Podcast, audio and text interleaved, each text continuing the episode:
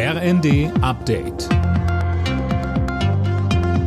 Stündlich neu. Auf den Punkt informiert. Ich bin Dirk Jostes. Guten Morgen. Die Türkei hat nun doch überraschend ihren Widerstand gegen den NATO-Beitritt Schwedens und Finnlands aufgegeben. Nur wenige Stunden vor Beginn des NATO-Gipfels in Madrid unterzeichneten die drei Länder eine Abmachung. Gisa Weber, was steht da drin? Ja, Ankara sichert darin zu, die Beitrittsbestrebungen von Stockholm und Helsinki zu unterstützen. Die beiden nordischen Länder waren zuvor auf mehrere Forderungen der Türkei eingegangen. Unter anderem sagten Finnland und Schweden ein hartes Durchgreifen gegen die kurdische Arbeiterpartei PKK zu. Sie ist sowohl in der Türkei als auch in der EU und in den USA als terroristische Organisation eingestuft.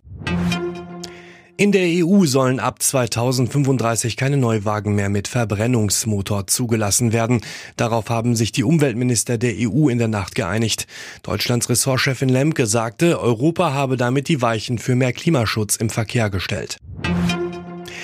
Die Beschäftigten an deutschen Flughäfen werden immer öfter angegriffen. Das hat ein Verdi-Sprecher den Funke-Zeitungen gesagt. Martin Bauer mit den Einzelheiten. Der Frust der Fluggäste wird demnach immer häufiger an den Beschäftigten ausgelassen, die für die Probleme gar nichts können, so Verdi-Sprecher Bergelin. Die Lage an den Flughäfen bezeichnet er als Chaos mit Ansage. Demnach fehlen derzeit etwa 5000 Mitarbeiter. Dadurch kommt es zu langen Schlangen an den Sicherheitskontrollen und Schaltern. Während der Hauptreisezeit im Sommer könnte sich die Lage noch verschärfen.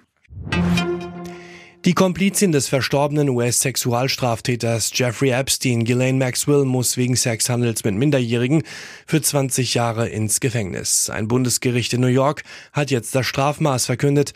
Es blieb dabei unter der Forderung der Staatsanwaltschaft von 30 bis 55 Jahren.